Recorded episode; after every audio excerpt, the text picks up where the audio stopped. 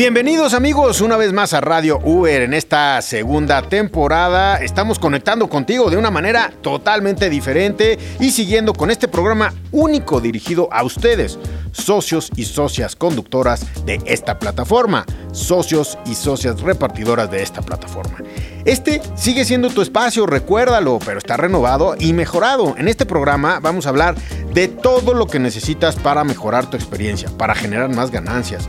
Desde noticias hasta temas muy interesantes como el día de hoy, hasta novedades en la plataforma y tips que te ayudarán en tu economía. Recuerda que en Uber nunca viajas solo. ¿Estás listo para el viaje? Recuerda que en la descripción de este podcast les dejamos una encuesta. Los primeros socios conductores que la contesten correctamente ganarán pases para el cine. Así que quédate a escucharnos. Este año la app de Uber cumple 10 años en México y es una gran excusa para hacer de esta temporada de Radio Uber algo muy especial. Vamos a hablar de todo, desde finanzas hasta deportes, carros, conciertos, arte, videojuegos, todo lo que siempre quisiste saber. Mi nombre es Memo Lira, es un placer acompañarlos en Radio Uber. El episodio de hoy me encanta. Es un episodio con un tema es wow. Así es, el día de hoy el episodio es wow. Y miren, ¿Por qué les digo eso? Porque es para hacer conciencia de algo bien importante, que es la adopción y el cuidado de miles de perritos. El programa de hoy está dedicado al Día del Perro, sí, por eso les digo que es un programa wow. ¿Qué es y por qué se celebra el Día del Perro? Bueno, no solamente son mascotas, hay perros bomberos, Ustedes sabían que había perros policías de servicio y hasta rescatistas. Los perritos también tienen un rol importante en nuestra sociedad. Por eso es importante que seamos cada vez más tolerantes y aprendamos a crear espacios donde sean bienvenidos, desde una oficina hasta un viaje en Uber. En todo el mundo pueden verse monumentos dedicados a ellos, como la famosísima estatua de Hachinko en Japón. ¿La han visto? La hemos visto y hay miles de fotos de él el gigantesco perrito hecho de flores que cuida la entrada del Museo Guggenheim allá en Bilbao, o el monumento al perro callejero en la alcaldía de Tlalpan aquí en la Ciudad de México. Así que una gran parte de nosotros está consciente de lo que significan para nuestra vida. Por eso no es suficiente lo que estamos haciendo el día de hoy. Ustedes sabían que más o menos 70% de los perros en el mundo viven sin hogar. Así que el Día del Perro es un recordatorio de lo importantes que son y también es una iniciativa que promueve la adopción. En México se celebra el 21 de julio y aquí te contamos qué viene y qué puedes hacer para ayudar. Esto es Radio Uber y me da muchísimo gusto estar con ustedes. Y el día de hoy recibo aquí en los micrófonos a una persona que platicar con ella ha sido todo un mundo espectacular. He descubierto muchísimas cosas que podemos hacer por nuestros amigos peludos, por los perros, y ellos están 100% comprometidos. Y es Gina Nieto. Gina, ¿cómo estás? Me da muchísimo gusto que estés con nosotros y nadie mejor para hablarnos de este trabajo y de las acciones que se llevan durante este día y durante julio, eh, pues en todo lo que tiene que ver con perritos. Gina, ¿cómo estás? Me da gusto saludarte. Muchísimas gracias, Memo. Muy bien, muchas gracias. Qué bueno. Oye, primero que nada, tú trabajas dentro de todo lo que tiene que ver con el, cuidado de perros que no tienen dónde estar, de nuestros amigos eh, de, mascotas que quizás han sido abandonadas, etc. Platícanos un poquito de ti. Bueno, muchísimas gracias. Eh, Adopta MX nace hace aproximadamente hace cinco años em, por la necesidad de ayudar a los perritos que estaban en ciertas zonas donde se empieza a desarrollar el refugio. Guajimalpa, Huizquiluca, Naucalpan. Eh, a medida que va el tiempo, lo que empieza, digamos, como un proyecto pequeño de ayudar a unos pocos perros, va creciendo y va creciendo por la misma necesidad y por la misma falencia de leyes eh, aplicables que permitan que las personas, que no permitan más bien que las personas sigan maltratando a sus animalitos o que los sigan echando a la calle. Y el no esterilizar a los animalitos.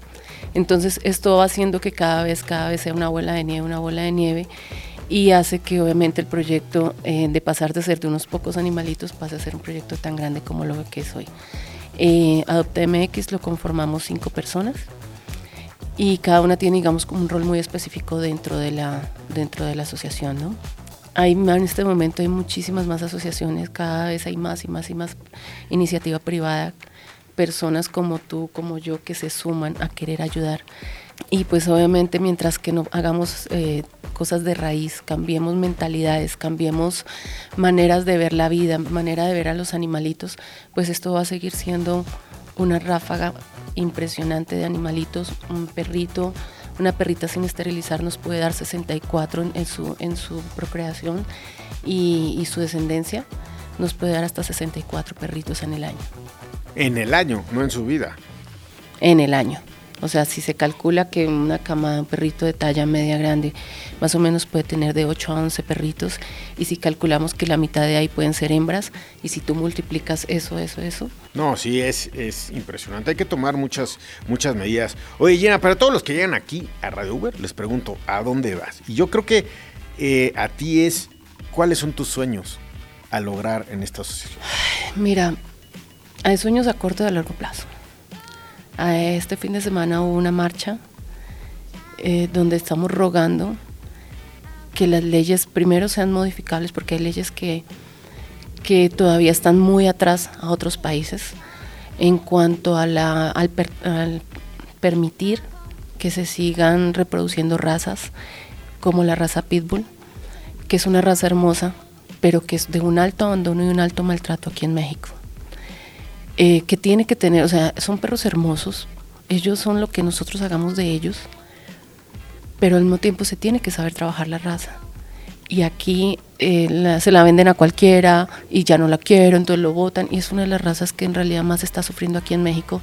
Y hay países que han tomado la iniciativa de decir prohíbo la reproducción. Y si hay reproducción, es muy, muy controlada y para ciertos fines muy, muy calificados para, la, para el uso de, la raza, ¿no? Entonces... Y el eh, instinto no se queda, el instinto de, una raza siempre está vivo. Sí, mira, eh, y hay falta de conocimiento. Cuando nosotros adoptamos, eh, se llena un formulario de más de 40 preguntas. Miramos cómo es su casa, quién conforma la familia, cuántas horas al día podría estar el perrito solo. Miramos la edad de la persona, miramos la actividad física, miramos tantas cosas para entregar un perrito en adopción. Cuando tú compras un perro, pues al fin y al cabo es negocio, te lo entregan, tú es un tema transaccional. Si tú vas a abandonar al perrito, si tú tienes tiempo, si en realidad físicamente en realidad podías tener la raza, a la persona que explota al animal o que está explotando a la raza, no le importa, no le importa. Y si le puedes sacar cuantas camadas a la, a la, a la perrita, y le, da más dinero, pues eso es lo que les interesa. Ah, que los perros van a terminar en la calle, que los van a utilizar para violarlos, para peleas de perros, para como carnada, eso no les importa. Lo que les importa es el dinero. En este programa compartimos las experiencias de unos para que les sirvan a otros. Vamos a escuchar que suenan. Hola, hola, un saludo a todos los usuarios y a todos los compañeros ¿no? que, que están aquí en la aplicación. La verdad es que me he sentido muy bien. Llevo no tanto dentro de la plataforma, pero la atención ha sido muy buena eh, estoy en, en, proceso como de poder adquirir otro, otro vehículo para también poder integrarlo a la aplicación. El trato con los usuarios ha sido muy bueno, afortunadamente, pues ya sabe que uno de pronto se encuentra eh, algunas cosas buenas, algunas malas, pero la experiencia en general ha sido, ha sido muy buena y cuando he llegado a tener algún problema, eh, pues me he sentido muy satisfecho con, con la atención que se me ha brindado. Eh, estoy muy feliz y espero que se siga haciendo un buen trabajo con la plataforma. Saludos. Si quieres formar parte de Historias que Suenan, compártenos tu historia a nuestro canal de WhatsApp. Podrás encontrar el link en la descripción de este episodio. Historias que suenan. Un saludo a todos nuestros amigos socios y socias conductoras que nos han contactado a través de nuestro canal de WhatsApp. Juan Carlos Morales, Rodrigo Ríos, Mariana Santos, Pedro Antonio Ramírez, Gabriel Alejandro Torres, Brenda Gabriela Hernández. Un abrazo a Luis Manuel Mendoza, a Valeria Sánchez y a Andrés Eduardo Medina. Es un gusto el poder estar en contacto con ustedes y que se comuniquen con nosotros. Recuerden, está nuestro WhatsApp para que puedan comunicarse con nosotros. ¿Tienen una idea? ¿Tienen un tema, tienen algún cuestionamiento, escríbenos por WhatsApp. Oye, eh, veo que pues eh, es un tema muy sensible en tu vida. ¿Cuándo empezó tu amor por los animales? ¿Has tenido, tú tienes personalmente, cómo los has conseguido? ¿Te has adoptado? ¿Has comprado raza este, específicas, etcétera? Cuéntame un poquito. Bueno, mira, mm, de pequeña siempre llegaron mis los perros a mi casa los regalaban, ¿no? Eh, nunca recuerdo haber ido con mi familia a comprar un perro, pero siempre llegaban. Em, y este tema de la adopción era algo como muy lejano, ¿no? No, no se hablaba tanto. Sin embargo, yo soy de Colombia. Eh, y el tema del maltrato animal era muy cercano, o sea, se veía mucho más en Venezuela o hacia esa zona. Y pues colaborábamos de alguna manera como podíamos eh, con las fundaciones que estaban hacia esa zona. Entonces desde ahí empecé a entender cómo funcionaban las fundaciones, hace, hace 10 años. Y cuando llegamos acá a México, em, que es un país lleno de contrastes, donde estás, tienes una colonia llena de edificios y al otro día pasas o por la misma calle pasas y resulta que la colonia de atrás está em, llena de perritos en una situación totalmente... Y no puedo creer que sean invisibles. Yo los miraba y yo decía, Dios, ¿qué es esto? Claro. Sí, hay que ver. Oye, eh, pues muchos de nuestros amigos socios, socios conductores seguramente tienen mascotas en su casa, seguramente los cuidan, etcétera, y seguramente también los ven en la calle. ¿Se puede tomar alguna acción? Sí, yo creo que una de las, no todos podemos ayudar de la misma manera, no todos nos podemos comprometer con una fundación, no todos los podemos, digamos, de alguna manera generar una, una vida en torno a esto, pero hay muchísimas maneras de ayudar. Primero no puedes ayudar a los demás si tu casa está en desorden. Y eso es con hijos, con familia, con lo que sea. Primero tienes que poner tu casa en orden. Y lo que poner tu casa en orden es esterilizar a tus propios perros.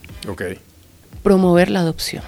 Hoy en día, una persona que compra perros es una persona que eh, de verdad, eh, y yo lo digo así, suena un poco fuerte, pero somos parásitos del mundo venimos a este mundo a sacar provecho de la naturaleza, de los animales. No sé en qué momento la gente pensó que un animalito era para maltratar, en qué momento se metió este chip en la cabeza y maltratamos nuestro entorno, nuestro ambiente, nuestros animales. Entonces, hoy en día, el comprar un animal de alguna manera ya se consolida también maltrato. Eh, porque cuando tienes un país que ocupa el tercer lugar a nivel de abandono y maltrato, primero en Latinoamérica, después de Venezuela, y aún así sales y compras un perro, no, o sea, no hay manera. Entonces. Oye, entonces los criaderos están maltratando a los perros, los criaderos son ilegales. Mira. O sea, porque quizás hay. O sea, no sé en dónde se compra, eh, en dónde estás hablando de la compra de un perro, ¿no? Pero, mm. este, si todo esto entra en un marco legal, ¿los criaderos también están en peligro? ¿Cómo es eso? Mira, la cría ilegal eh, está mal. ¿Y a qué le llamamos la cría ilegal? Hay muchísimos criaderos, muchísimos con unas eh, con unos estados donde tienen los perros de una manera impresionantemente mal, son insalubres, eh, sacan las crías, las pobres perritas, eh, le sacan crías, le sacan crías y cuando ya no les sirven para más crías es cuando o las terminan durmiendo, botando. Okay. Adopta MX hace más poco, como unos ocho meses tomó varias perritas labrador de un, de un criadero que dijo ya no me sirven y pues ve tú a hacer qué hacían antes con esas perritas, hoy en día se las están entregando a Adopta MX, pero eh, cuando no hay una cría responsable, sí, es un, está mal. Sí, de la familia que tiene a alguien lo cruza y los empiezan a vender ahí. Y los empiezan a vender y, Oye, déjame decirte una, una, hacerte, hacerte una pregunta. O sea, los socios, socios conductoras de Uber, eh, pues andan por todas las ciudades, ¿no? Andan por todo el país. Este, ¿Tienen alguna acción que puedan tomar para ayudar a tu asociación o a alguien más? Oigan, aquí hay, estoy observando que hay perros en situación de calle, o ellos pueden de alguna manera contactar, o, o sea, tú estás hablando de cómo podemos ayudar todos, es decir, eh, pues todos nuestros amigos socios, conductor, socios y socias conductoras, andamos pues por todo lado. Esta comunidad tiene, una, tiene un alcance pues a nivel nacional muy importante de estar en la calle todo el tiempo. ¿no? ¿Se puede tomar una acción? ¿No se puede tomar? Eh, ¿O es un tema nada más para quedarnos a reflexionar? Bueno, mira, yo creo que las dos.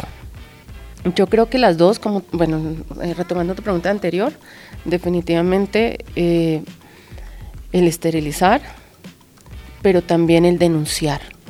Pues la pregunta que me decías, ¿cómo, cómo, cómo yo puedo ayudar? ¿no? Eh, también hay que denunciar, hay que denunciar el maltrato, pero la gente se equivoca un poco con las fundaciones y con las ACES porque la gente piensa que nos denuncian a nosotros. Nosotros no somos una entidad que podamos entrar a...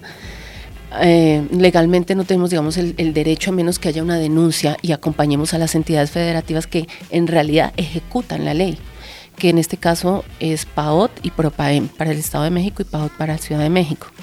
Entonces se tiene que denunciar y no es difícil poner la denuncia. O sea, una denuncia es, me encontré una, unos perritos en situación de calle, eh, ese, no tiene que ser contra una persona, sino simplemente informar que hay Informar.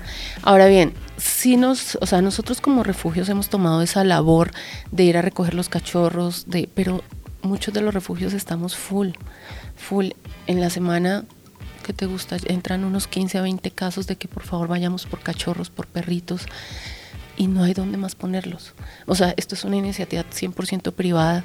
Nosotros vivimos de, de, nuestro trabajo, de lo que la gente nos dona, de las croquetas. O sea, entonces llega un momento en que si recibimos y recibimos y recibimos y recibimos, pues ya los perritos que están actualmente dentro del refugio pierden bienestar. Que lo único que nos permite recibir más perros, las adopciones. Entonces, ¿qué debe hacer? Y, muy puntualmente a la pregunta que me dices, yo voy manejando un Uber y veo una camada de perritos. Si hoy las, las redes nos permiten hacer esto un poco más viral y decir, no quedarse callado, es ponerlo en su Facebook, eh, arroba adoptamx, arroba los refugios posibles que puedan alguno, buscar que alguno tome el caso, pero también notificar a la Propaen o la PAOT, porque de alguna manera ellos también tienen ¿Dónde se contactan ellos? ¿Por internet? ¿Cómo se llama? ¿Esas son las siglas de? De la, la Propaen, Procuraduría de Protección al Medio Ambiente Propaen. Ajá. Y ah, es en el medio ambiente, ok. Muy y la PAOT es Procuraduría ambiental del ordenamiento territorial. Ok, ellos son los que están a cargo de todo lo que tiene que ver la fauna animal, me imagino, ¿no? Sí. Porque no nada más hay perritos, hay cualquier cantidad de este, especies en la ciudad, ¿no? Nos hemos encontrado con unas cosas que no te imaginas, o sea, la verdad es que la gente, la gente a veces es irracional y hace unas compras. Estuvo de moda los mini pig, unos mm. marranitos que la ah, gente pensaba que no crecían y que sí crecían o el cerdito vietnamita que también le dicen. Y la gente le parecía súper lindo porque en la foto lo veías y los ponían con moñito rosa y la gente se mandó a comprar estos cerditos. Y pues imagínate el tema de la higiene de un cerdo, ¿no? O sea, el cerdo tiene su... Instinto. Sí, claro, es un animal. O sea, lo que no puedes quitar a los animales es el instinto. Y, los, y los compraban para tenerlos en departamentos. Hay gente que los logró domesticar, pero hay gente que no. Entonces... Hay que meterles tiempo, ¿no? Exactamente. Oye, este, pues mira, en México el Día del Perro se celebra eh, desde el año 2012, o sea, llevamos más de 10 años generando conciencia y sin embargo, bueno, pues cada año son abandonados, como tú nos dices, miles de perritos. Es un panorama bastante desalentador, pero que todos podemos trabajar para que esto se haya o, se vaya a cambiar, que logremos cada, cada año y por lo menos ya tenemos todas esas eh, iniciativas, ¿no? Y bueno, lo que tú dices, las leyes, este, el tomar acción cada uno de nosotros, el poder conocer acciones como las que ustedes hacen, adopta, adopta MX, etcétera. Eh, Gina, déjanos con un mensaje positivo para todos los que estamos escuchando, eh, todos los que nos están escuchando, un mensaje positivo acerca de eh, qué podemos hacer con todos estos perritos de calle y cómo es el mensaje para que en algunos años podamos cambiar esta situación. Bueno, el mensaje más grande que tenemos es que esto tiene que cambiar, que ya somos personas más conscientes, que antiguamente de pronto por ignorancia, en fin, por falta de tener medios de comunicación, se cometían errores con los animalitos, pero hoy no hay disculpa. Hoy hay medios como estos que nos informan, que nos educan y que de verdad hoy en día podemos tomar acciones, como te dije, esterilizando, denunciando, adoptando y que si todos pusiéramos el granito de arena, inclusive compartiendo un perrito en adopción, utilizando nuestras redes para hacer un mundo mejor para estos animalitos, creo que lograríamos un gran cambio. Y yo creo que todos soñamos con un México y un mundo sin maltrato animal, un México con una mentalidad diferente. Claro, este es uno de los temas importantes para nuestra sociedad y Uber siempre está comprometido con todas las causas importantes para que todos vivamos dentro de esta sociedad mejor. Por eso hay que llegar del punto A al punto B, pues de la mejor manera y eso es con nosotros socios y socias conductoras en Uber. Así es que, bueno, pues tenemos una gran responsabilidad en esta sociedad que tanto nos da. Así es que, bueno, aunque parezca obvio, las razones para adoptar son muchas y hay gente, bueno, pues que tiene que aprender que es tener un perro, eh, Gina, y así bueno, poder tener eh, pues esta responsabilidad social con nuestros animalitos. Yo les diría, lo primero que hay que hacer es que si ustedes eh, nos están escuchando, hagan lo que dice Gina, esterilicen a su mascota. Por el otro lado, bueno, pues denuncien. Por el otro lado, pues si pueden adoptar, adopten. Por el otro lado, si pueden, eh, si pueden ayudar a una de estas instancias que ya son instancias que están cuidando a los perritos, pues que ayuden, ¿no, Gina? Y si no, pues que se organicen y hagan una, ¿no? Porque a ustedes también les ha costado su trabajo, no es, no es tan fácil. Así es que el Día del Perro nos lleva a revisitar este tema y me da mucho gusto, Gina, que tú, que eres tan comprometida, que amas a, los animales y que estás comprometida con la solución de este tema, estés aquí con nosotros. Te agradezco muchísimo y ojalá que toda la labor que ustedes hagan eh, pues resuene y podamos llevarla a cada día más mexicanos. Muchas gracias. Muchas gracias Gina, te agradezco muchísimo el estar aquí con nosotros. El Día del Perro, pues hay que celebrarlo, como tú dices, ¿no? Hay que eh, luchar por ellos, inclusive ya en las calles, ¿no? Así es que hay que estar ahí. Y bueno, este fue un nuevo capítulo de Radio Uber. Me da muchísimo gusto estar con ustedes cada semana en este espacio creado y pensado para todos ustedes, socios conductores de la app de Uber, una comunidad que sigue creciendo gracias a ustedes socios y socias conductores y repartidores aquí. Recuerden, si tienen dudas o comentarios, si tienen dudas de cómo contactar a Gina, etcétera, etcétera, eh, dudas sobre la plataforma, etcétera, tienen dudas, tienen comentarios, bueno, pues contáctenos por nuestro WhatsApp. Estaremos todas las semanas pendientes de toda la comunicación con ustedes. Prográmense para escuchar este gran programa que es Radio Uber. ¿Están listos para el siguiente viaje? Soy Memolira. Nos escuchamos en el próximo Radio Uber. Esto fue el inicio de un nuevo capítulo en esta temporada de Radio Uber con Memo Lira, un espacio creado y pensado para todos los socios conductores de la app de Uber. Si tienes dudas o comentarios, no dudes en contactarnos por nuestro canal de WhatsApp. Estaremos todos los jueves trayendo noticias e información de todo tipo. Prográmate para escucharnos cada semana. ¿Listo para el viaje? Radio Uber